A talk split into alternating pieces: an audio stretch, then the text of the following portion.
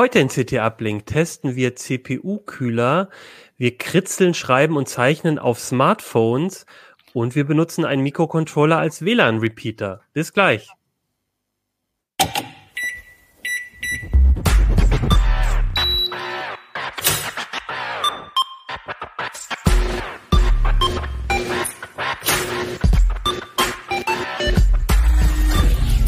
CT Uplink.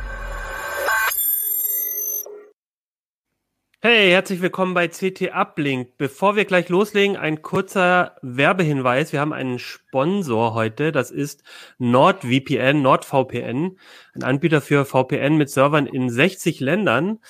Der feiert Geburtstag und bietet Rabatte für CT Uplink Gucker und äh, Hörer an. Darüber erfahrt ihr zum Ende der Sendung mehr. So, und ich habe euch eine neue CT mitgebracht. Das ist die CT Nummer 7 2021. Ich hoffe, wir kriegen die gleich eingeblendet. Ja, hier, das ist unser aktuelles Heft. Da geht es um die Notebooks, da geht es um ähm, IT-Sicherheit, aber auch um drei andere Themen. Das sind die CPU-Kühler. Das ist ein kleines Bastelprojekt mit einem ESP8266 und um Smartphones mit Stift. Darüber rede ich gleich mit meinen Gästen. Mein Name ist Achim Bartschok und ich habe heute dabei Benjamin. Benjamin, was machst ja, du bei CT? Mein Name ist Benjamin Kraft. Ich komme aus dem Hardware-Ressort, wo ich eine ganze äh, Menge an Sachen bearbeite, unter anderem Prozessorkühler, für die ich ja heute hier bin, Grafikkarten, Monitore und alles, was mit dem Markt zu tun hat. Sehr schön. Und Jörg? Ich bin äh, Jörg aus dem Mobil- und Gadget-Ressort. Hauptsächlich teste ich Smartphones und Tablets und äh, Headsets äh, in letzter Zeit ab und zu mal und äh, mache ein bisschen Android-Programmierung und alles, was so anliegt. Sehr schön. Und Andrian? Hallo, ich bin Andrian Möcker. Ich äh, bin wie Ben im äh, Ressort Hardware und kümmere mich dort um Netzwerkthemen, IoT und Bastelkrams. Ja, sehr schön. Also drei sehr, ähm, finde ich, unterschiedliche Themen, alle so ein bisschen was mit Hardware zu tun. Und ich äh, glaube, ich würde gerne anfangen mit den CPU-Kühlern. Da hast du, Benjamin, ähm, gemeinsam mit Christian Hirsch, habt äh, so einen kleinen Schwerpunkt in CT gemacht. Ähm, Christian hat so ein paar Praxistipps gegeben, generell, wie man, ähm, was man beim Kühlen so machen kann. Und du hast aber auch ganz viele CPU-Kühler getestet und da wäre mal ich meine erste Frage, wenn ich mir eine CPU kaufe, dann ist ja da meistens auch ein Kühler dabei.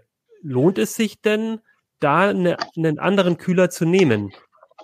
Genau das war der Anhaltspunkt, warum wir diesen Test überhaupt gemacht haben. Ich äh, halte das jetzt mal hier in die Kamera, so gut es geht. Das ist der AMD Box-Kühler. Man sieht, der hat nicht so richtig viel Masse. Äh, und na gut, von der von der Kühlergröße, also Lüftergröße ist ja in Ordnung. Ähm, die haben, die erfüllen ihren Zweck. Und es äh, ist aber eben meist so, dass die nicht besonders leise sind und die unter Last auch ziemlich an die Grenzen kommen.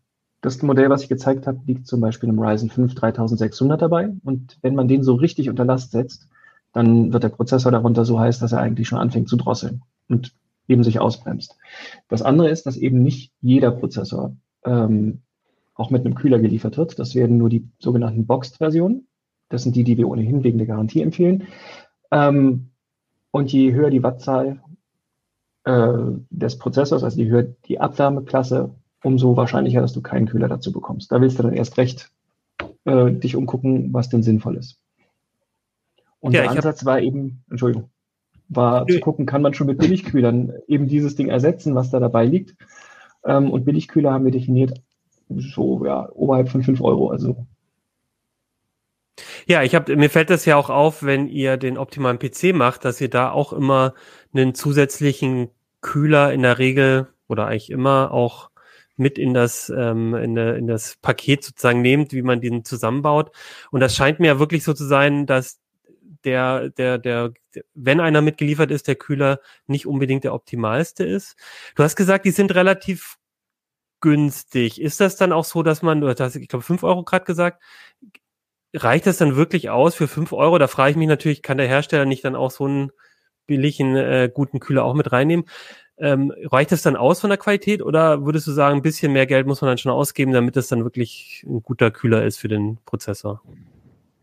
es sollte schon ein bisschen mehr sein. Also 5 Euro war jetzt mehr so, da haben wir dann gesagt, darunter braucht man gar nicht erst schauen. Wir haben den günstigsten im Feld für 8 Euro und dann den nächsten für 9. Warte mal, ich habe eigentlich, hier ist er, die alle mal hergebracht. Das ist der günstigste im Feld. Der ist von Zahlmann, die Marke kennt man vielleicht auch. Es ist so ein, ein sogenannter Flower Kühler. Der hat so ein bisschen blumenartiges Aussehen, einen äh, zentralen Kühlblock, aus dem die Lamellen so rauswachsen und eingesetzt ist der Lüfter. Der kostet 8 Euro ähm, und ist freigegeben für CPUs bis 65 Watt Abwärmeklasse.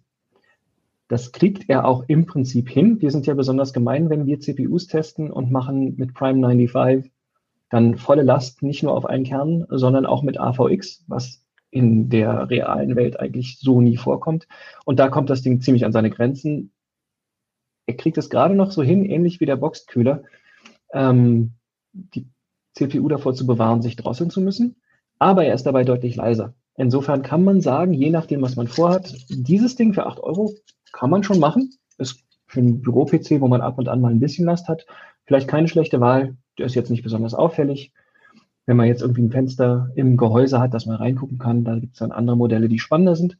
Aber der würde im Prinzip für viele 65 Watt CPUs ausreichen. Und du hast gesagt, Prime 95, das ist ein Benchmark den ihr da, der das möglichst an die, an die, an die Grenzen treibt. Ist das denn ein realistisches Szenario? Also was wäre denn das Pendant? Also spielen oder ähm, dass ich irgendwie, weiß ich nicht, also was, was bedeutet das, wenn das so an die Grenzen gerät bei der CPU? Wir loten, wie gesagt, das extrem aus, damit wir sagen können, selbst wenn es super ungünstig kommt, ist es eben, ist der Kühler noch in der Lage, dieser Abwärme Herr zu werden. Wir haben drei Szenarien, nee, normalerweise drei, in diesem Fall sind es zwei getestet, nämlich Prime 95 nach fünf und zehn Minuten, sowie Blender. Da haben wir den, ähm, die Werte, also wie laut ist, nee, wie schnell dreht der Lüfter, mit welcher PWM-Stufe und wie heiß ist der Prozessor darunter, nach fünf Minuten gemessen und gemessen, wie lange dauert denn der Durchlauf für die äh, Blender-Szene Classroom. Die kann man kostenlos runterladen auf der Blender Homepage. Wer möchte, kann sich das also zu Hause auch einfach mal anschauen. Blender starten, Classroom reinladen, durchrendern lassen und am Ende bekommt man von Blender auch die Zeit angezeigt, die dieser Durchlauf dann gebraucht hat.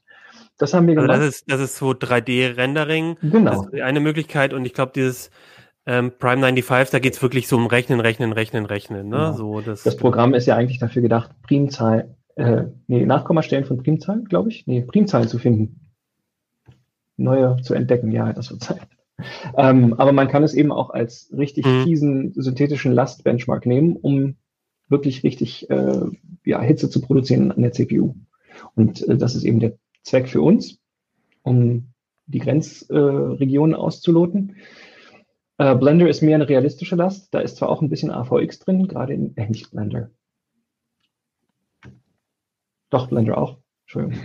Jetzt ist mir nämlich eingefallen, das dritte ist Cinebench. Den nehmen wir auch ganz gerne ähm, um eben zu gucken, wie ist es in realistischen oder realitätsnahen Szenarien. Also Blender basiert ja auf äh, Cinema 4D, einem Renderprogramm. Das ist ein echtes Programm, so dass man dann auch ein bisschen Rückschlüsse auf den Einsatz in der Praxis ziehen kann.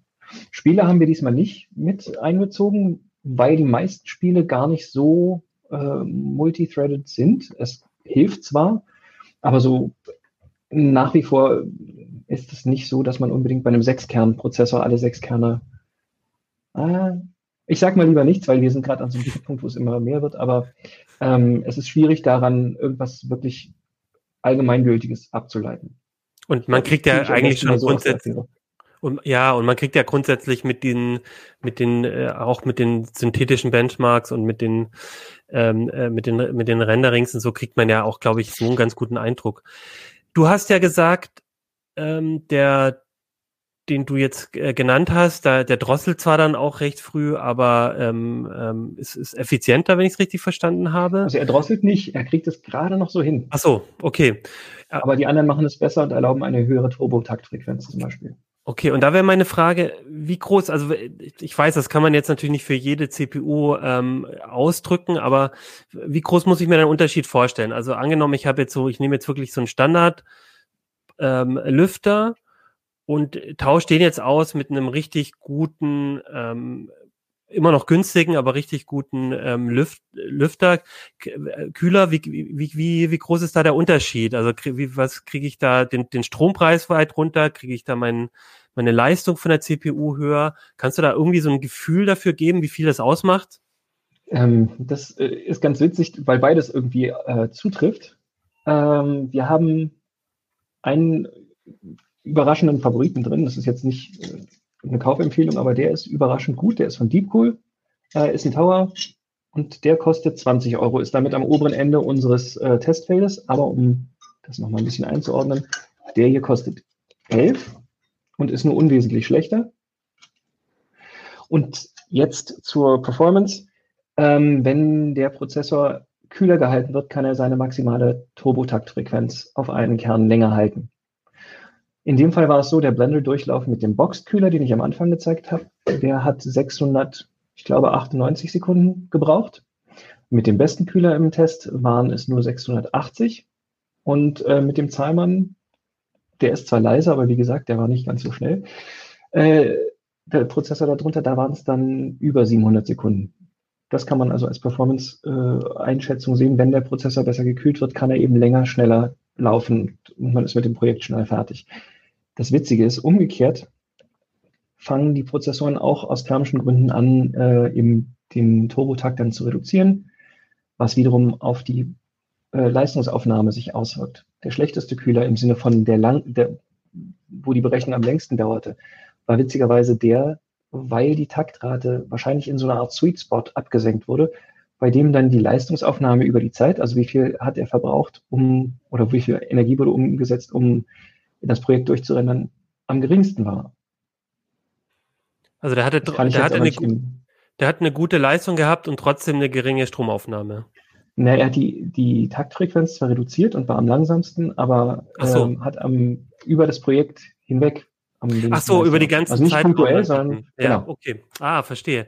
Also das muss man vielleicht auch nochmal sagen. Also es gibt dann quasi drei Aspekte, die man da ähm, hat, nämlich äh, genau die ähm, Stromauf, äh, die Leistungsaufnahme, ähm, die ähm, die, die, die, die Taktrate, die der Prozessor ja hoffentlich möglichst lange äh, hoch durchhalten muss und dann ja auch leise, leise zu sein.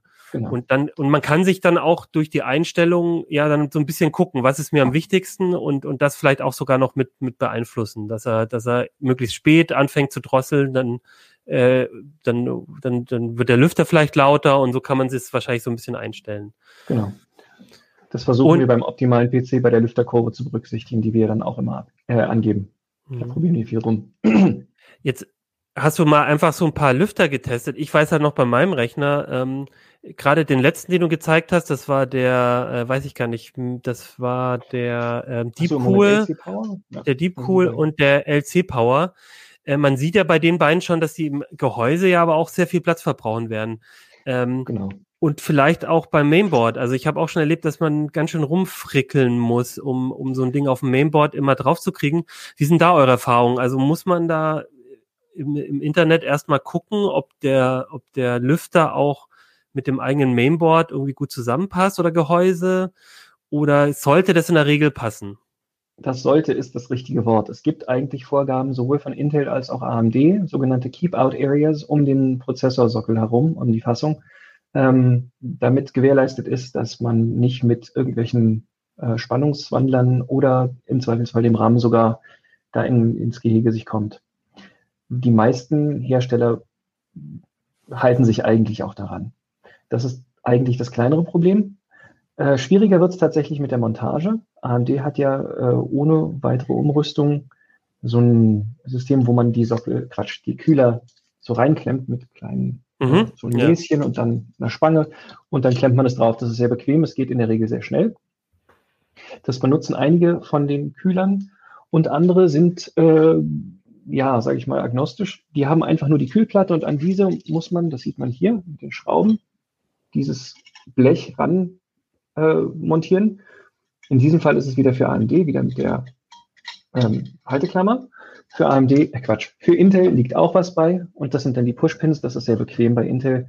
Äh, aufsetzen, festklemmen, durchdrücken und das war es auch schon. Der andere Vorteil von Intel ist, dass man den Kühler eigentlich auch drehen kann, wie man möchte. Also ob der nun nach hinten bläst, der Lüfter, oder nach oben zum Gehäusedeckel, wo man ja, wenn es ein offenes Gehäuse ist, auch einen Lüfter platzieren kann, um die Abluft nach oben rauszubringen. Ähm, ja, das ist ein Vorteil bei Intel. Das geht bei AMD in der Regel nicht. Aber äh, wenn ich jetzt mal in deinen Artikel überlege, du hast ja, ich weiß gar nicht, wie viele, wie viele hattet ihr getestet? Das waren ja schon einige. Neun Stück. Neun Stück. Ähm, Neun die Stück. musstest du ja auch immer alle ein und oder oder die Kollegen ein- und ausbauen und so. Also mhm. klappt das immer oder würdest du sagen, bei jedem zweiten oder dritten ähm, müsst ihr dann schon, bricht auch mal was ab oder so vielleicht sogar? Oder muss man zumindest doch, kommt man doch zu Problemen, wo man ein bisschen länger braucht? Oder, oder würdest du sagen, wenn ich, wenn du neuen ausprobierst, dann in der Regel geht das bei neuen auch gut alles?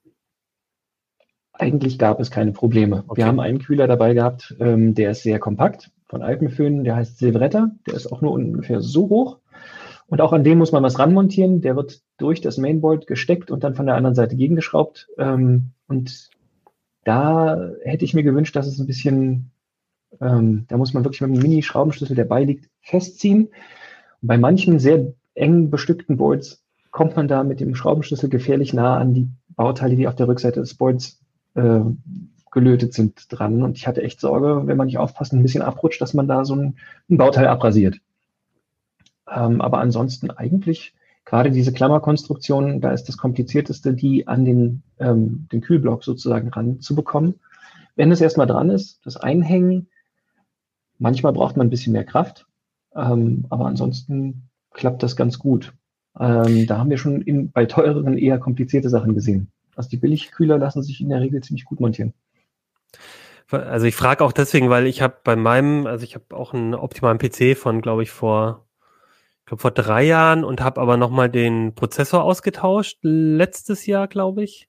Ich glaube die CT-Uplink Hörer und Gucker, irgendwann habe ich es erzählt, die wissen das wahrscheinlich besser als ich, wann das war.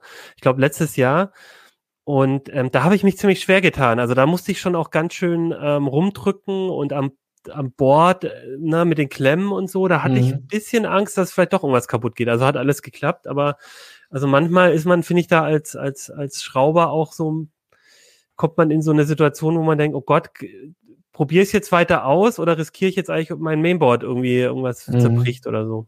Ja, also äh, tatsächlich war mein Eindruck, die Montage ist einfacher als den äh, Kühler im Zweifelsfall wieder runterzubekommen. Aber da hatte ich eigentlich auch nur bei einem so ein bisschen, äh, ja, musste ich dran rumruckeln.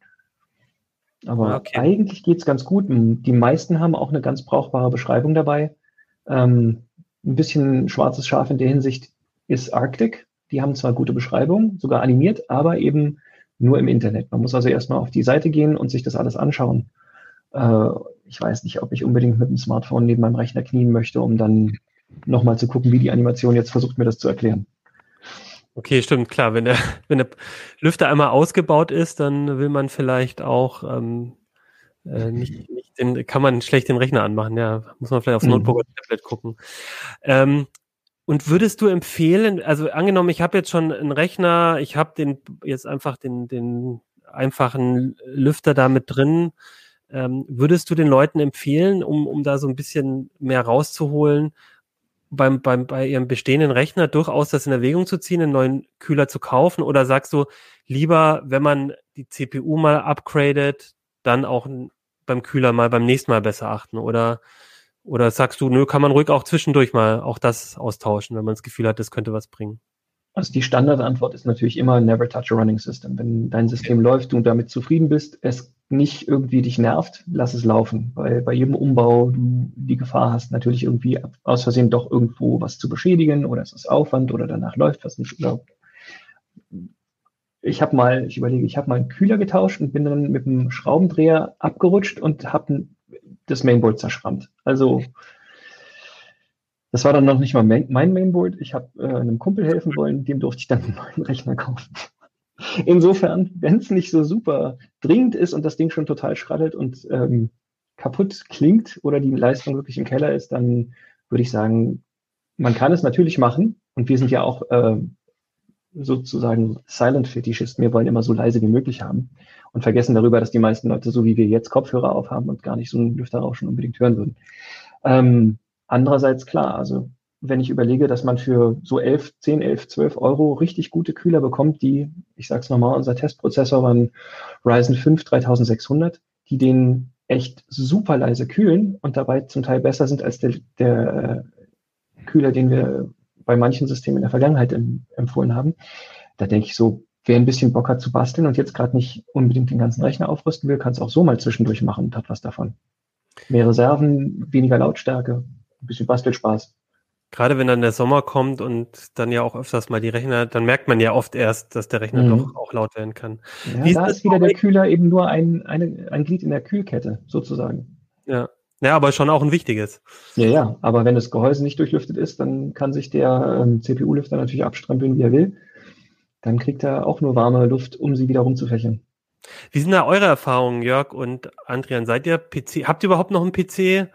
Und wenn ja, ähm, ist das bei euch ein Thema? Ne? Irgendwie Lautstärke oder das Gefühl, dass es drosselt oder? Also Lautstärke, Lautstärke ist auf jeden Fall ein, äh, ein Thema. Ich höre äh, selten mit Kopfhörern Musik, sondern mag es, wenn es ruhig ist und ich mich auf Musik konzentrieren kann oder auch mal ganz Ruhe ist. Aber am PC habe ich schon seit Jahren nicht mehr, nur noch ein Notebook. Es muss aber eben auch leise sein. Aber da kann man leider nicht so viel machen, außer mal ab und zu den Lüfter reinigen. Ich habe hier tatsächlich den Bauvorschlag, jetzt muss ich mal überlegen, 2017, 2018, ich weiß es nicht mehr genau.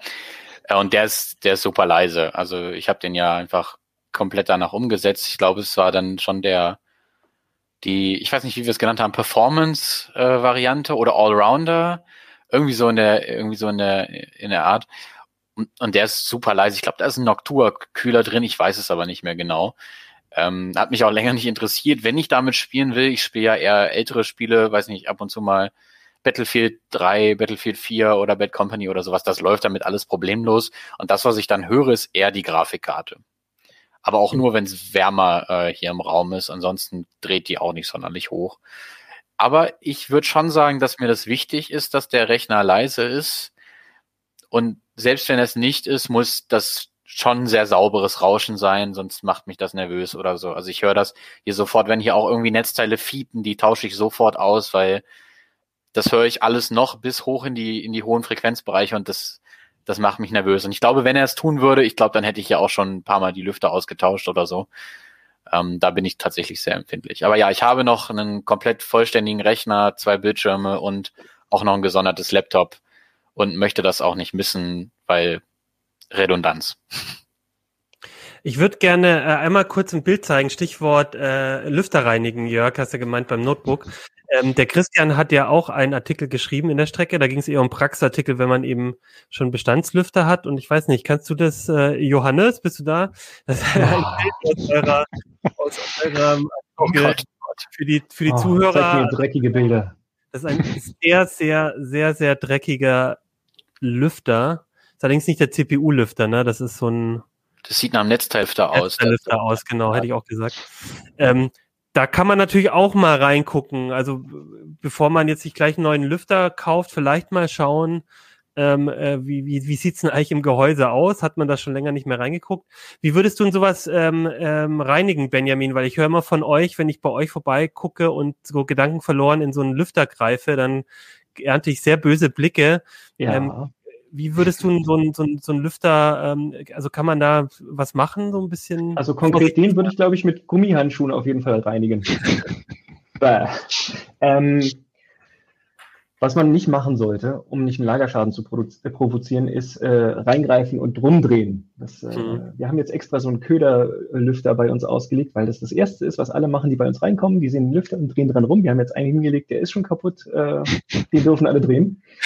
ähm, ja, am besten festhalten und es gibt ähm, beispielsweise solche, äh, wie heißen die auf Deutsch, Compressed Air, ähm, Druckluftdosen, ne, wo man einfach dann das sehr gezielt auch wegsprühen kann. Die haben so ein äh, langes Schläuchlein, dass man da äh, genau an der richtigen Stelle eben ansetzen kann. Einmal durchpusten, gern von beiden Seiten, möglichst eben nicht so viel rum, dran rumdrehen. Ähm, das gilt übrigens natürlich gerade bei Prozessorkühlern auch für den Kühlkörper, der sich auch gern mal zusetzt. Ähm, das ist fast schon das größere Problem, dass dann natürlich keine Luft mehr durch die Kühlfinnen oder Rippen durchkommt.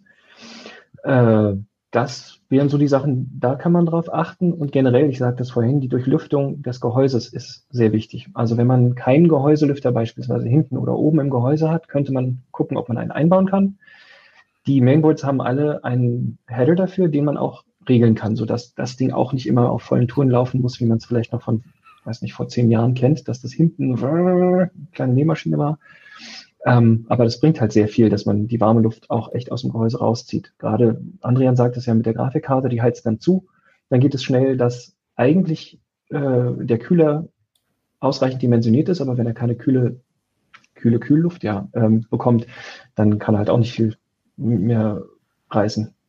Ja. Ich mache das auch einmal im Jahr, dass ich mit Staubsauger und Druckluftspray oder auch alle, alle sechs Monate oder so, je nachdem, wie schlimm es da unten in dem Rechner aussieht, äh, einfach beigehe und dann von der einen Seite puste, von der anderen Seite aufsaugen. Und das klappt eigentlich. Das ist relativ ja. entspannt. Und danach hat man vor allen Dingen auch wieder einen ruhigeren Rechner. Das macht sich bemerkbar und natürlich kühlere Komponenten.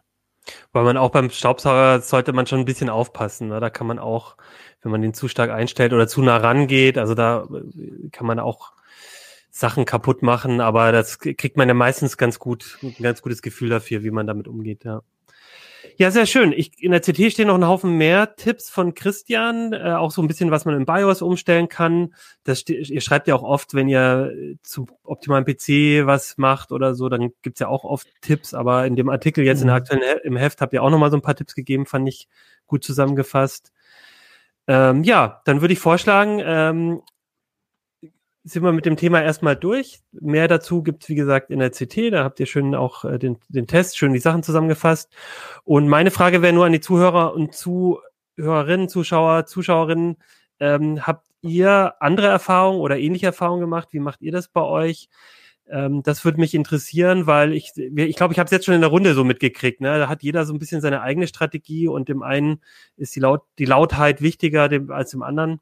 Äh, Fände ich ganz interessant. Gut, dann würde ich jetzt zu Jörg übergehen. Du hast quasi ähm, Geräte getestet, die keinen Lüfter haben. Äh, ähm, aber einen Stift. Und das finde ich ja ganz kurios eigentlich, weil die Smartphones, als die ersten rauskamen, ähm, und die ersten Multitouch-Smartphones, da war ja eigentlich das tolle, äh, ich brauche jetzt keinen Stift mehr, wie früher beim, beim Palm, beim PDA, sondern es geht jetzt alles mit Fingern. Trotzdem hat sich so eine Kategorie von Stift-Smartphones immer noch ähm, äh, am Leben gehalten. Und, ähm, und mein Kenntnisstand war immer, das ist vor allem Samsung. Samsung Note gibt's mit Stift und der Rest des Marktes macht es nicht. Und du hast jetzt aber einen Artikel geschrieben, weil es doch einen Haufen Konkurrenten inzwischen gibt. Eben, das hat uns auch gewundert. Also der Klassiker ist tatsächlich das Samsung Note, jetzt irgendwie in der, weiß ich nicht, zehnten Generation so ungefähr. Da ist unten ein Stift drin. Falls man das nicht so gut sieht, wir hatten eben beim Testen Probleme mit dem Uplink. Äh, der CT-Uplink ist super, nur mein Uplink ist doof hier. Äh, also wenn ihr Standbild seht oder so, eine schlechte Qualität, müsst ihr ins Heft gucken, da sind bessere Fotos drin. Genau. Sieht aber ähm, gut aus jetzt gerade. Ah, okay, gut. Dann sage ich mal schnell weiter. Ähm, genau, das, das Samsung Note, da haben wir so einen Steckstift drin. Das gibt's jetzt in der so und so vierten Generation. Das funktioniert super. Äh, und auf der anderen Seite, was ist, was wahrscheinlich jeder schon mal gesehen hat, das sind diese Gummistifte mit so einer dicken Prömpelspitze, irgendwie so in dieser Art. Ähm, die funktionieren tatsächlich mit jedem Smartphone, weil sie rein technisch äh, einfach nur den Finger simulieren und dann eine kapazitive und, und, und das Display auslösen. Das, äh, das Smartphone merkt dann eigentlich gar nicht, dass es äh, äh einen Stift hat und keinen Finger und deswegen ist es auch Murks. Äh, das eignet sich eigentlich nur, um so ein Gerät zu bedienen. Wenn irgendwie Augen oder Finger nicht mehr so richtig wollen, äh, dann kann man mit den Dingern auch kleine Felder noch treffen. Wenn man damit mal versucht zu zeichnen oder zu schreiben, kommt da super krakelige Schrift bei raus. Also da kann man vielleicht mal ein PDF irgendwas ankreuzen oder irgendwie ein, was unterschreiben oder so. Ähm, aber tatsächlich sind die Notes gar nicht mehr die einzigen, die es da gibt. Was uns sehr gewundert hat, Samsung hat äh, die S21-Serie rausgebracht und das größte davon, das S21 Ultra, das unterstützt auf einmal auch die Stifte. Und zwar die gleichen, die auch Samsung bei dem Note und bei den Tablets hat. Ähm, und es gibt auch eine Hülle, wo dieser Stift an der Seite so drin ist. Die Hülle ist dann ein kleines bisschen breiter und man kann hier diesen Stift einfach so rausnehmen. Es ist dann auch ein ähm, dickerer Stift, als das von den Notes gewöhnt ist. Das ist eher so diese Größe, die man bei den Note-Tablets hat. Man schreibt da ein bisschen besser mit. Und ich finde sogar, wenn man das einmal so ein bisschen gelernt hat mit dieser Hülle, wie das funktioniert, kriegt man den da besser raus als bei einem Note. Wo er, gerade wenn das Note auch in der Hülle ist, kriegt man den Stift da auch nicht so richtig gut raus und muss da immer mit dem Fingernagel drunter. Also das heißt, selbst, das, das S21 quasi Konkurrenz im eigenen Haus, wenn man das hat oder sich überlegt, eine, ein, ein Galaxy-Smartphone mit den beiden. Ähm, genau. Dann, aber da muss man eben auf, dann könnte man das S21 nehmen, aber man muss aufpassen, es gibt ja drei verschiedene S21, das S21, das S21 Plus und das S21 Ultra. Und nur bei dem Ultra ist die Stiftunterstützung auch mit dabei. Und es liegt kein Stift bei, den muss man dann nochmal extra kaufen. Ich glaube, bei 40 Euro geht es los, aber es gibt ja auch einen Haufen kompatibler. Aber selbst Samsung äh, ist nicht mehr der einzige Hersteller, der das macht. Wir haben noch drei andere gefunden, nee, vier andere, die vermarkten das noch nicht so gut. Da muss man schon so ein bisschen gucken. Also einmal ist das Motorola, die haben das Moto G Pro. Da ist ähnlich auch ein Steckstift an der Seite drin, den kann man da so rausfummeln. Das ist ein ganz schön kleines Dingens. Und es der gibt noch drei. übrigens, ganz kurz, der hat mich so ein bisschen an die alten Palmstifte tatsächlich erinnert. Kann es sein, ne? Dass der so, der, der ist so klein, wie, also ich weiß nicht, wer von den Zuhörern und Zuhörern das noch kennt, aber na, das waren ja so diese ganz kleinen mit so einem Häkchen.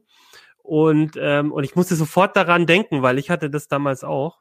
Also das, aber der scheint zum Schreiben dann nicht so praktisch zu sein. Nee, also man, man hält den nur ganz schlecht und tatsächlich rein technisch ist es eigentlich auch nur ein kapazitiver Stift, kein, kein aktiver. Also okay. Also der hat zwar eine sehr dünne Spitze, ähm, aber eigentlich funktioniert er nur mit Motorolas eigener App ganz gut, weil die da ein bisschen besser äh, rumrechnet.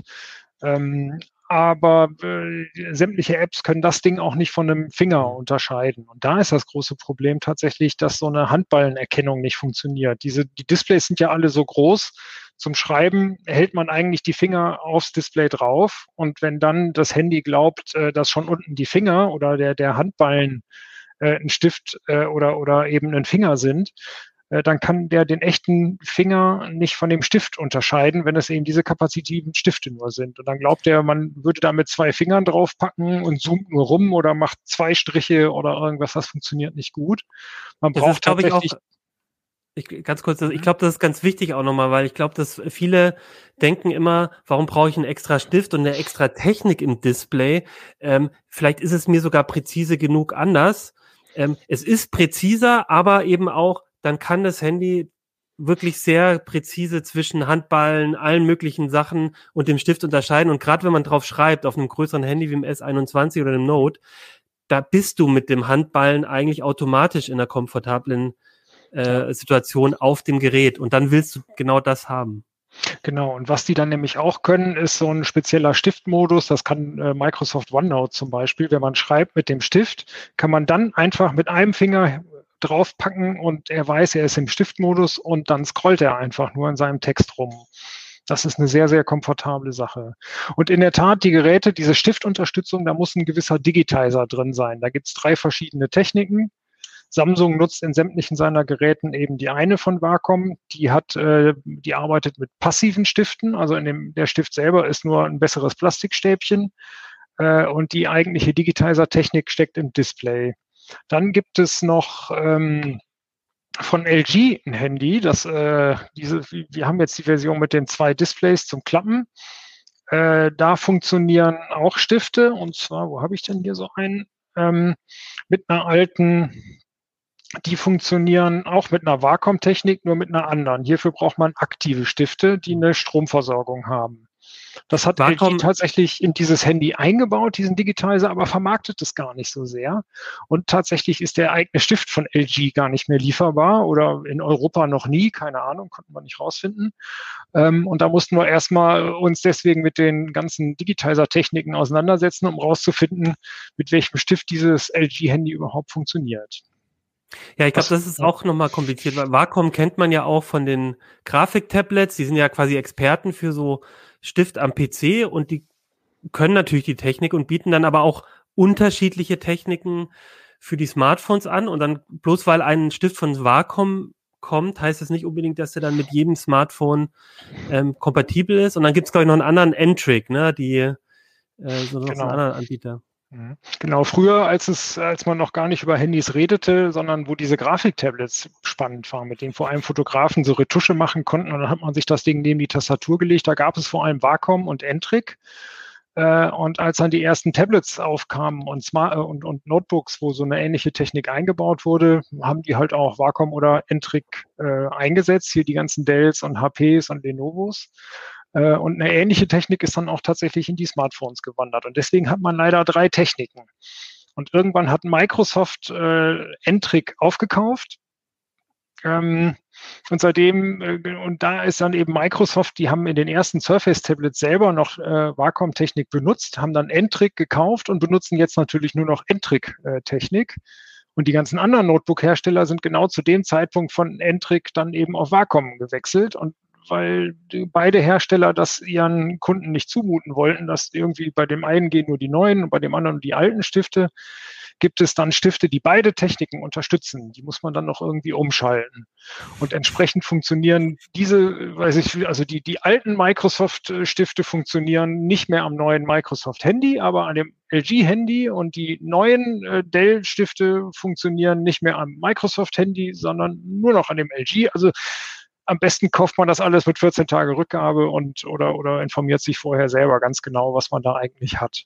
Ach so, Und genau. und die dritte Technik, ich habe es mal so nebenher gesagt, äh, das sind eben die, das ist die Entrik-Technik, die baut Microsoft in sein Handy ein. Das haben wir auch im gleichen Heft getestet, das Microsoft Surface Handy, was diese beiden Displays hat. Ich kann es leider nicht zeigen, das hat ein Kollege und Microsoft wollte es auch schon wieder haben. Ja, aber auch ein spannendes Gerät, ne? Überhaupt Microsoft als, als äh, nochmal im, im, Handymarkt. Ähm, äh, warum wir das so erzählen, das klingt jetzt alles super kompliziert und das Problem ist einfach, manche dieser Smartphones, die haben halt keinen Stift mitgeliefert, wenn ich es richtig verstanden habe. Das heißt, man muss sich halt selber um den Stift kümmern. Und das kann ich zumindest aus meiner Erfahrung sagen, weil ich auch auf Ta äh, Tablets und Notebooks viel früher mit Stift geschrieben habe. Man verliert halt so einen Stift dann doch mal. Und dann, wenn du dann nachkaufen musst, dann musst du halt wirklich sakrisch aufpassen, dass, äh, dass, dass das miteinander harmoniert. Leider. Also das ist wirklich ein ziemlich komplizierter Markt. Du hast ja auch in deinem Artikel, glaube ich, nochmal mal reingeschrieben, mit welchem Stift du jetzt was getestet hast und alles. Also das finde ich schon, schon Genau. sehr kompliziert, muss man darauf achten. Aber wenn man jetzt den richtigen Stift und das richtige Smartphone hat, wofür benutzt man das so? Ich weiß, du bist ja selber jemand, der gerne das macht. Meine Vermutung wäre jetzt, wenn ich ein Grafiker bin, dann würde ich ja eher ein Tablet nehmen, wo ich ein bisschen mehr Fläche habe. Ist, würdest du sagen, die Smartphones eher zum Notizen machen oder kann man da ruhig auch mal eine Skizze drauf im Zug Hängt eher so, das hängt eher so von der Größe der Skizzen ab und wie viel Lust man hat zu scrollen und immer wieder rein und raus zu zoomen. Also wie gut die äh, Software das eigentlich unterstützt, was man da machen will. Ähm, ich selber nutze es hauptsächlich für Notizen und da aber extrem intensiv äh, oder mal auch für kleine Zeichnungen, hier unsere Scribbles für Artikel oder sowas. Ich könnte mir vorstellen, dass jetzt beim ganzen Homeschooling auch ganz viele Schülerinnen und Schüler irgendwie mal Arbeitsblätter ausfüllen müssen und da dürfte das ganz interessant sein oder auch äh, ein bisschen was zeichnen wollen auf den, auf den Handys. Und mein Gott, die sind für ihren 6, Komma irgendwas Zoll, so ein bisschen Fläche hat man da ja durchaus, um da was irgendwie hinzukriegen. Äh, ja, zeichnen, äh, malen, also Fotoretusche, glaube ich, das, äh, auf dem Handy zu machen, glaube ich, das äh, würde man sehr selten. Also die professionellen Fotografen machen das vielleicht mal notfalls unterwegs, aber am Schreibtisch ist, ist das keine gute Idee. Da sollte man sich lieber ein Grafiktablet oder, weiß ich nicht, äh, ein Android- oder iOS-Tablet mit Stift besorgen. Was ich, also ich, ich, ich, mein Gefühl ist auch, dass man das vielleicht wirklich so, um mal ein bisschen Notizen zu machen unterwegs, ähm, vor allem dann gebrauchen kann. Und da fa- fand ich jetzt auch an deinem Test spannend. Ich, also ich, ich interessiere mich dafür auch, weil ich, weil ich auch viel mit der Hand mache, viel zeichne, aber vor allem auch äh, Notizen eigentlich am liebsten mit der Hand schreibe. Äh, auch zum Beispiel auf äh, Manuskripten, wenn wir CT-Artikel äh, in, in, von, wenn ich die von den Kollegen gegenlese, machen wir jetzt nicht mehr so oft, aber also ich, ich finde es immer noch sehr schön, sowas ähm, im PDF sozusagen ähm, da ein bisschen rumzukritzeln. Und dafür eignet sich so ein Tablet ja auch ganz gut. Ähm, und bei den Smartphones fand ich jetzt ganz spannend am Artikel, ähm, das Note war mir eigentlich immer zu teuer. Also das ist halt einfach ein, ein High-End-Smartphone, genauso wie das Galaxy S21. Da zahlst du halt über 1000 Euro, glaube ich. Und jetzt gab's halt mit dem LG ein Handy für, glaube ich, um die 400 Euro, ja. das halt auch mal mit Stift arbeitet und das Motorola ist sogar noch günstiger, wobei man da halt sagen muss, wie du es gesagt hast, da ist halt der Stift nicht auf dem Niveau wie bei den anderen. Das ist eigentlich so ein Stift, wie man ihn auch zusätzlich kaufen kann, ne? Hauptsächlich. Ja, ganz genau. Also ein bisschen spitzere Stift, äh, ein bisschen spitzere Spitze hat er schon, aber nur in der Motorola-App kann man da vernünftig mitarbeiten. Sonst ist es eigentlich nur so ein Bedienungsdings. Genau. Und was es auch noch als Tipp gibt, also hier dieses LG, ähm, das war mal ein High-End-Handy letztes Jahr oder so, ist aber immerhin noch ganz gut dabei. Das ist LG tatsächlich Velvet. Auf, LG Velvet, genau. Hier haben wir jetzt die Version mit dieser Zusatzhülle, äh, die ist, muss man auch nicht haben. Kostet 200 Euro und dann hat man halt ein ganz schön fettes Klapp-Handy. Ähm, das LG Velvet selber hat eine ganz ordentliche Kamera, jetzt kein Zoom. Ähm, 5G ist eingebaut oder die 4G-Version gibt es sogar schon für unter 400 Euro. Also das ist ein ganz guter Anfang, äh, um mit den Stiften loszulegen. Es kommt natürlich der Stift noch dazu und der kostet da, glaube ich, so 60 Euro geht es bei dem passenden Wacom ungefähr los. Und denkt dran, bei Wacom müsst ihr unbedingt gucken, für welches welche Technik eingebaut ist. Wacom hat zwei eigene Techniken, äh, macht dann noch dieses Entric und äh, hat dann auch noch Stifte für alles mögliche andere. Also es gibt auch Wacom-Stifte, die nur auf dem Apple-Tablet funktionieren zum Beispiel. Hm. Aber da hast du, glaube ich, auch geschrieben, dass LG auf der Velvet Informationsseite, glaube ich, auch durchaus Hinweise gibt, welche Stifte ja. damit funktionieren. Mhm, genau. Ähm, ja, äh, spannend. Und äh, was eine Lösung, ja. sorry, eine Lösung haben wir jetzt Gerne. noch vergessen. Von Huawei war nämlich noch gar nicht die Rede. Ah. Äh, Huawei hat auch einen Stift und zwar haben die schon länger Stifte für einige Tablets und Smartphones, die jetzt aber bei den aktuellen Modellen nicht mehr unterstützt werden. Die aktuellen Tablets arbeiten mit so einem größeren silbernen, silbernen Stift. Da zahlt man 100 Euro für, wenn man den einzeln kauft. Das ist, finde ich, ganz schön teuer, aber dafür hat man auch einen Stift, der gut in der Hand liegt. Oh, da haben wir noch gar nicht drüber gesprochen, wie die in der Hand liegen. Ähm, das ist äh, zu nichts kompatibel, die Technik leider.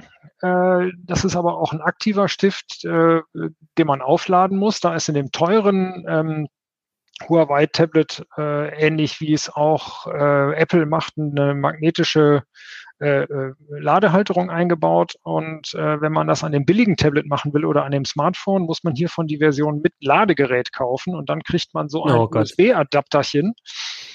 Und äh, die Ladetechnik ist quasi hier oben eingebaut. Da hält der Stift dann auch, wenn man es richtig rummacht, so rum magnetisch dran. Und dann steckt man den einfach ins Smartphone oder ins Tablet, was auch immer man da hat. Und da wird er dann geladen. Also der muss auch nicht lange laden ähm, und der hält dann auch wieder 10, 20 Stunden. Das funktioniert ganz gut. Also man muss das Ding zum Beispiel gar nicht immer mitnehmen. Kann man einfach zu Hause lassen, sogar mal übers Wochenende. Aber ist schon ein bisschen eine fummelige Lösung. Und äh, Huawei scheint auch nicht allzu stolz drauf zu sein. Also man muss sehr genau auf der Homepage gucken, um überhaupt rauszufinden, welche Smartphones damit funktionieren. Wir haben es mit dem Mate 40 Pro Pro ausprobiert und da ging es völlig reibungslos und ist sogar dann eigentlich, wenn man es einmal drin hat, ein sehr schöner, präziser Stift, der gut in der Hand liegt. Aber wenn nichts für mich, weil das ist für, das ist die Garantie, dass ich das Ding nach zwei Wochen verloren habe, wenn ich dann nicht mal irgendwie eine in der, in der, in der Tasche oder so der, vom Handy in der Hülle äh, irgendwie eine, eine kleine ja. Ausbuchtung habe, wo ich das reinstecken kann. Ja, äh, ja, spannend. Ich, ich würde einmal noch mal kurz auf dieses Microsoft-Handy zurückzugehen. Du hast es, also wir haben das ja auch im Heft getestet und du hast es jetzt mit dem Stift angeguckt. Ähm, ich finde es ja immer noch was Besonderes. Microsoft versucht ja jetzt schon eigentlich seit immer irgendwie auf diesem Markt auch irgendwie noch mal immer mal wieder Boden gut zu machen. Hältst du das für ein so ein MeToo-Projekt. Jetzt, äh, wir haben halt, die haben halt die Surface-Tablets und die Technik ist eigentlich da. Jetzt machen sie halt auch ein Handy. Oder hast du das Gefühl, die versuchen da nochmal wirklich reinzukommen? Also, das Ding hat Alleinstellungsmerkmale, die man sonst auf dem Markt nicht findet. Die meinen es schon ernst. Ihr, ihr, ähm, ihr, ihr Windows Mobile und da kann man ja drüber nachdenken und überlegen, war das gut oder war das nicht so gut, kann man geteilter Meinung sein. Und dieses Ding ist jetzt ein Android-Handy, aber hat eben zwei Displays. Das gibt es so in dieser Form nirgends. Also dieses Ding ist plump dagegen und auch die Samsung-Handys, die man kennt mit dem Klappdisplay, verfolgen andere Konzepte. Also ganz spannend drüber nachzudenken, wie die Unterschiede sind. Microsoft hat vor allem ein sehr, sehr flaches Handy gebaut. Jeder guckt sich das an und denkt sich, boah, das ist so, so geil, so ein flaches Handy, man kann drauf schreiben, trotzdem ganz gute Laufzeit. Das hat schon irgendwie was, aber dadurch, dass diese Displays nebeneinander sind hat man nicht den Effekt von diesen Samsung Club Handys, ähm, dass man ein großes Display hat. Das Ding ist aufgeklappt, eben kein 7 Zoll Tablet, wo man dann ein großes Spiel machen kann oder Google Maps in riesengroß sieht oder so, sondern das sind zwei Displays nebeneinander. Und wenn man eine App über beide Displays vergrößert, fehlt genau in der Mitte das Entscheidende. Also in Google Maps hat man dann zwei so kleine äh, Pünktchen da mit drei Zentimeter Abstand, die einem anzeigen wollen, wo man ist. Das ist irgendwie eigentlich nur nützlich, wenn man wirklich mit zwei verschiedenen Apps äh, gleichzeitig nebeneinander arbeiten möchte. Ich würd, was auch eine ganz coole Sache ist eigentlich. Weil wir zu viel drüber geredet haben und du es nicht da hast. Ich würde einmal kurz Johannes bitten, ich habe es hier nochmal aus dem Heft rausgesucht, ähm, dass man so eine Vorstellung hat. Also das ist wirklich wie so ein so ein Aufklappding mit einer ziemlich, mit so einem Scharnier, ne? Mhm.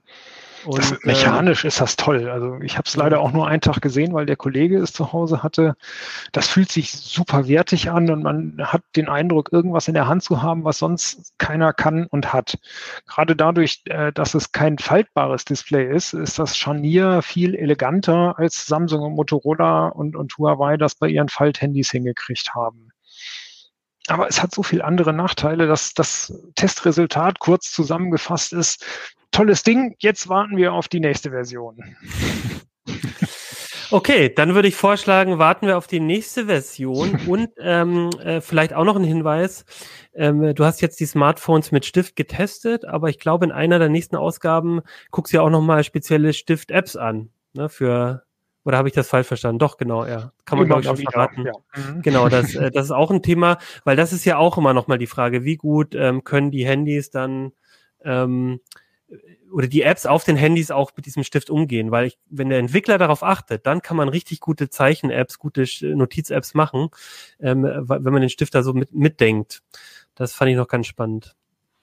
Ja, dann äh, kommen wir jetzt von so shiny New Hardware, sage ich mal, und ähm, manchmal ein bisschen dreckigen Lüftern zu, ähm, zu eher so einem Bastel-Gadget, nämlich dem ESP 8266.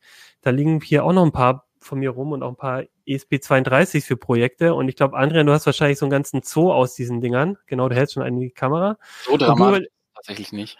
Und du überlegst ja immer, was man da für coole Sachen machen kann. Meistens macht man damit ja irgendwie Sensorik, man hängt es irgendwo hin, dann kann man die Temperatur messen und das WLAN funkt dann ähm, zum, zum Server die Temperatur oder so. Aber du hast jetzt das WLAN wirklich benutzt, um das WLAN zu verlängern mit dem Teil. Das fand ich ganz spannend.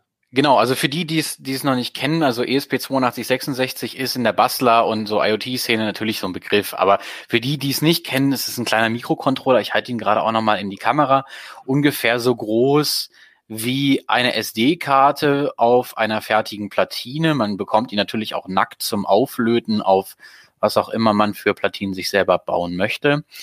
Und ähm, der Vorteil ist, er ist sehr günstig. Ähm, also so ein kleines Platinchen hier kriegt man ja so zwischen äh, zwischen drei und und zehn Euro, je nachdem, was man sich da kauft. Und der Mikrocontroller hat WLAN eingebaut, ähm, also eine eine wenn auch nur auf 2,4 Gigahertz, also eine Singleband-WLAN-Schnittstelle, aber er hat WLAN eingebaut und deswegen ist er für IoT-Projekte sehr interessant. Ähm, und nun begab es sich, dass ich letztens von meinem äh, ja hier äh, Stromnetzbetreiber einen digitalen Stromzähler bekommen habe, der vorne eine Schnittstelle hat. Und was habe ich natürlich getan? Ich habe einen Raspberry Pi dahin geworfen und per USB einen Adapter angeschlossen, um meine meinen Stromverbrauch, meinen Zählerstand auszulesen. Und oh Wunder, aus dem Treppenhaus heraus reicht äh, das Raspberry Pi WLAN leider nicht bis zu meinem Router. Also die Kommunikation findet halt einfach nicht statt. Und dann habe ich erstmal dort einen Repeater. Ich habe ja hier genug an WLAN-Hardware rumliegen. Ich habe erstmal einen Repeater angeschlossen und dann aber festgestellt, das sind auch nochmal drei, dreieinhalb, vier Watt, äh, die auf meinen grundlegenden Stromverbrauch draufgehen. Und eigentlich brauche ich das gar nicht, weil meine, mein Router, der hier bei mir in der Stube steht, der deckt eigentlich die komplette Wohnung problemlos ab. Und dann habe ich ein bisschen gegrübelt, ein bisschen recherchiert und bei GitHub ein Projekt gefunden, was den ESP8266 zu einer Art WLAN-Repeater macht, obwohl das auch nicht ganz richtig ist. Also der die Kernfunktion der Firma ist, äh, der Firmware ist tatsächlich, äh, sich mit dem ursprünglichen, also mit dem, mit dem WLAN zu verbinden, was man verstärken will, und dann ein neues WLAN auszustrahlen. Und dazwischen findet auch ein, eine Netzwerkadressübersetzung statt. Ich kenne das, also ist es also nicht so wie bei einem typischen Repeater, dass das alles transparent ist, sondern ich habe hier hinter ein neues Netzwerk. Ähm, das Schöne an dem Gerät ist, äh, dass er wirklich sehr wenig Strom verbraucht. Also wir reden hier über Größenordnung ja 300 bis 500 Milliwatt, also 0,3 bis 0,5 Watt, ähm, die das Gerät benötigt. Und das fand ich total attraktiv und habe das mal ausprobiert. Das Ergebnis ist, für IoT reicht das vollkommen aus. Also um Zählerstände zu übertragen, um Schaltsteckdosen äh, schalten zu lassen, die eben, weiß nicht, im Garten sind oder im Keller, wo das WLAN halt dann nicht hinreicht ähm, oder auf dem Dachboden. Ähm, wir erreichen mit dem Gerät dann so ungefähr, ja, wenn es hochkommt, 10 Megabit in ausgelasteten Umgebungen sind es dann einige hundert Kilobit. Aber das reicht wirklich völlig. Also für einfache, für einfache Fernsteuerung ist das, ist das wirklich genug. Ähm, ja.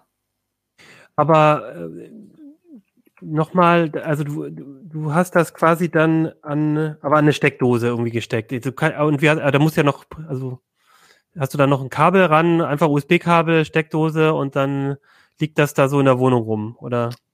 Ähm, also der Mikrocontroller muss natürlich vorher beschrieben werden mit der Firmware. Okay. Dafür sind solche Teile ziemlich gut. Äh, das ist hier zum Beispiel der, der WMOS D1 Mini. Das ist also, also die Basis, der, der Mikrocontroller ist immer der ESP8266 und es gibt unterschiedliche Varianten, äh, wie man dieses Gerät, äh, diesen Mikrocontroller auf fertige Platinen bringen kann. Zum Beispiel den ESP01, das war hier so eine der ersten Varianten, die ich hatte, ähm, relativ knapp. Hier ist nicht viel dabei, außer halt wirklich der Mikrocontroller, der Flashspeicher, ähm, Schwingquarz und dann habe ich hier die Schnittstelle. Ähm, bei dem Wemos D1 Mini habe ich den Vorteil, dass hier direkt auf der Rückseite der entsprechende Spannungs, äh, der entsprechende Spannungswandler, äh, die Micro-USB-Schnittstelle und der USB-Serial-Converter drauf ist. Ich kann das Gerät also einfach per USB an meinen Rechner anschließen und die Firmware draufschreiben. Und danach kann ich mir das nächstbeste USB-Netzteil nehmen, irgendwas, was vielleicht einfach wegen kleiner Leistung im Schrank gelandet ist, womit man eigentlich kein Handy aufladen will, das reicht hier völlig. Äh, und das dann einfach in der Steckdose stecken lassen und dann tut das Gerät seinen Dienst. Ne? Also ich brauche das wirklich nur, um einmal die Firmware drauf zu schreiben und dann reicht die simple Spannungsversorgung. Jetzt hören wir dich. Nicht ja, oh, Entschuldigung, ich war, ich hatte kurz. Ähm, du hast den hier im Haus hat es gerade ein bisschen gerumpelt, deswegen habe ich mein Mikro ausgemacht. Äh, du hast gesagt, äh, du hast jetzt irgendwie den Garten erwähnt. Ähm, da müsste man sich dann aber schon nochmal irgendwie auch nochmal ein Gehäuse oder irgendwas überlegen, damit, also den sollte man jetzt nicht draußen so rumliegen lassen, sage ich mal. Aber fand ich ganz spannend, weil tatsächlich dort vielleicht auch was ist, was man, wo man vielleicht nur einen Sensor hat, den man ein bisschen weiter, weiter wegstellen möchte als geplant. Ja, also wasserdicht ist der so natürlich nicht. Ähm, einen Repeater oder einen, einen, einen WLAN, äh, eine Router-Verlängerung, Router-Repeater, ähm, würde man ja sowieso irgendwo dazwischen aufbauen. Also natürlich, den müsste man dann wasserdicht machen, wenn man ihn tatsächlich nach draußen tun wollen würde. Aber wenn er jetzt zum Beispiel direkt an der Tür ist oder so, habe ich ja in der Regel kein Problem. Ne? Also die Firmware an sich ist relativ umfangreich, hat deutlich mehr Funktionen als das, was ich zeige. Ich kann ähm, dieses, dieses Routing äh, dieses, diese Adressübersetzung zwischen den einzelnen Subnetzen auch deaktivieren äh, und kann, wenn ich einen Router habe, der statische Routen unterstützt, kann ich dem Router auch sagen, übrigens hier hinter, hinter dem Gerät mit der IP-Adresse ist übrigens noch ein Subnetz und dann wird das Ganze transparent. Ich komme also ähm, auf äh, die Geräte, die hier hinter sind, auch drauf. Das ist ja normalerweise nicht der Fall. Da muss ich ja irgendwie, äh, muss ich ja immer Ports freigeben oder so. Ne? Also ich kann damit ziemlich viel machen. Ich kann auch die GPIOs ansprechen. Ich habe das jetzt erstmal nur als Repeater benutzt, ähm, um eben ja den Stromverbrauch zu reduzieren, weil das, was mein Raspi macht, ist da ja wirklich Kikifax. Das sind ja 90 Kilobit habe ich, glaube ich, gemessen, dafür, dass der, also im Schnitt dafür, dass der einmal pro Sekunde den Zählerstand und die Leistungsaufnahme meiner Wohnung per WLAN funkt. Das wäre vielleicht auch nochmal wichtig als, als letzte Frage, was man damit halt nicht machen kann. Also ich glaube, es mit dem Ding kann man dann aber auch nicht viel mehr machen, was, ähm, also ich glaube, es bringt jetzt nichts, da irgendwie seinen, äh, ich weiß nicht, unseren Livestream hier darüber laufen zu lassen oder so, sondern da geht es wirklich darum, eher ein paar Sensoren auszuwerten oder, oder wo, wo würdest du sagen, ist da die Grenze so? Ja, also ich würde sagen, die, die, die Grenze ist wirklich alles, was über IoT hinausgeht. Eine IP-Kamera könnte auch noch funktionieren, wenn ich nicht gerade einen Livestream mit irgendwie, was ich nicht, 12, 15 Megabit oder so darüber schieben möchte. Aber vielleicht so ein paar Bilder pro Minute ein Bild oder so, genau, das halt also wenn ich einen, einen, Screenshot oder so abfragen will, das, das geht problem, äh, einen, einen Snapshot von der Kamera abfragen will, das geht also problemlos.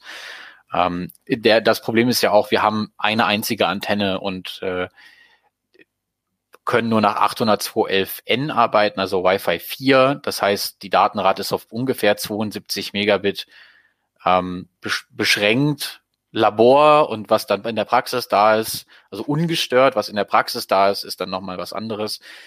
Wenn ich jetzt hier noch MIMO hätte, also zwei Antennen oder mehr, dann würde da vielleicht auch ein bisschen mehr gehen. Aber ich meine, wir reden über einen Mikrocontroller, der mit 80 Megahertz getaktet ist oder mit 160, 96 Kilobyte RAM hat und äh, ja, wenn es gut kommt, 4 Megabyte Speicher oder hier sind, glaube ich, ist, glaube ich, ein Megabyte Speicher drauf. Ähm, das ist halt einfach untere Grenze, das ist auf nötigste, auf das Nötigste beschränkt, eben Telemetrie, einfache Datenübertragung, nichts mhm. Multimedia-Technisches. Mhm. Äh, wird es vielleicht reichen für, weiß ich nicht, eine, eine Streaming-Box oder sowas? Also Lautsprecher und Musik? Äh, ja, Lautsprecher und Musik könnte funktionieren. Also ob das problemlos funktioniert, hängt natürlich auch von der WLAN-Umgebung an sich ab. Ich kann eben wirklich nur auf 2,4 Gigahertz arbeiten. Das ist schon relativ voll. Da habe ich Nachbarnetze, die unter Umständen relativ weit reichen. Da habe ich Bluetooth und andere Spielereien, die da fröhlich herumfunken. Das bremst natürlich ganz kräftig. Müsste man vermutlich ausprobieren, hängt am Ende vom Einzelfall ab. Ja, okay, danke, Andrian. Der, das genaue Projekt und wie man, wie man das, äh, den ESP dafür einrichtet, das äh, steht in CT. Fand ich irgendwie eine nette Idee. Deswegen hatte ich dich auch in die Sendung eingeladen, weil es, glaube ich, ein Problem ist, dass schon viele haben und ich glaube, in vielen Wohnungen oder Häusern steht für sowas dann ein Repeater da. Und das sind dann halt, wie du es gesagt hast, ein paar Watt. Und das ist jetzt auch nicht die Riesenstromrechnung, aber irgendwie will man ja das schon alles effizient gestalten. Das hat man ja auch bei den CPUs gehört, äh, CPU-Kühlern gehört. Und irgendwie finde ich, es ist einfach eine nette Idee, wie man ähm, eine Hardware, die man vielleicht eh zu Hause hat, so ein Controller, doch mal noch ganz nützlich äh, einsetzen kann zum Stromsparen. Super. Dazu kann ich vielleicht noch sagen, ähm, wie gesagt, die Anschaffungskosten, USB-Netzteile kriegt man natürlich überall und, und sowieso irgendwer wird wohl noch eins in der Schublade haben relativ gering mit irgendwie um die fünf Euro. Äh, beim Stromverbrauch sind das, wenn man jetzt von äh, 3 Watt ausgeht, äh, sind es acht Euro pro Jahr ungefähr. Also bei dem normalen Repeater. Und bei dem Teil sind wir hier bei unter einem Euro, um die 80 Cent oder so pro Jahr, die ich an Stromkosten habe, wenn ich das bei ungefähr 300 Milliwatt laufen lasse. Da hat man dann nach einem Jahr auch schon den ESP wahrscheinlich eingespart. Ja, schön. Dann ähm, sind wir ähm, fertig mit der Sendung. Noch nicht ganz, denn ich will euch gleich noch ein paar Kommentare zur letzten Sendung vorlesen. Das äh, fand ich, gab es ein paar spannende Sachen zum Smart Home. Ähm, passt ja auch ganz gut zu dem IoT-Thema jetzt. Ähm, bevor wir dazu kommen, gibt's aber jetzt noch mal kurz einen kleinen Werbeblock zu unserem Sponsor. NordVPN ist ein VPN-Anbieter. VPN steht für Virtual Private Network. Äh, die Idee dahinter ist, ähm, ihr verschlüsselt eure Daten auf eurem Rechner und schickt zentral alles an einen Server von NordVPN. Den müssen sie betreiben. Deswegen kostet das 2,85 Euro im Monat. Aber dafür gibt es über 5500 Server in 60 Ländern zur Auswahl. Eure Daten gehen an einen dieser Server und gehen dann zentral von diesem Server aus ins Internet. Das hat vor allem Vorteile, wenn ihr Geofencing umgehen wollt.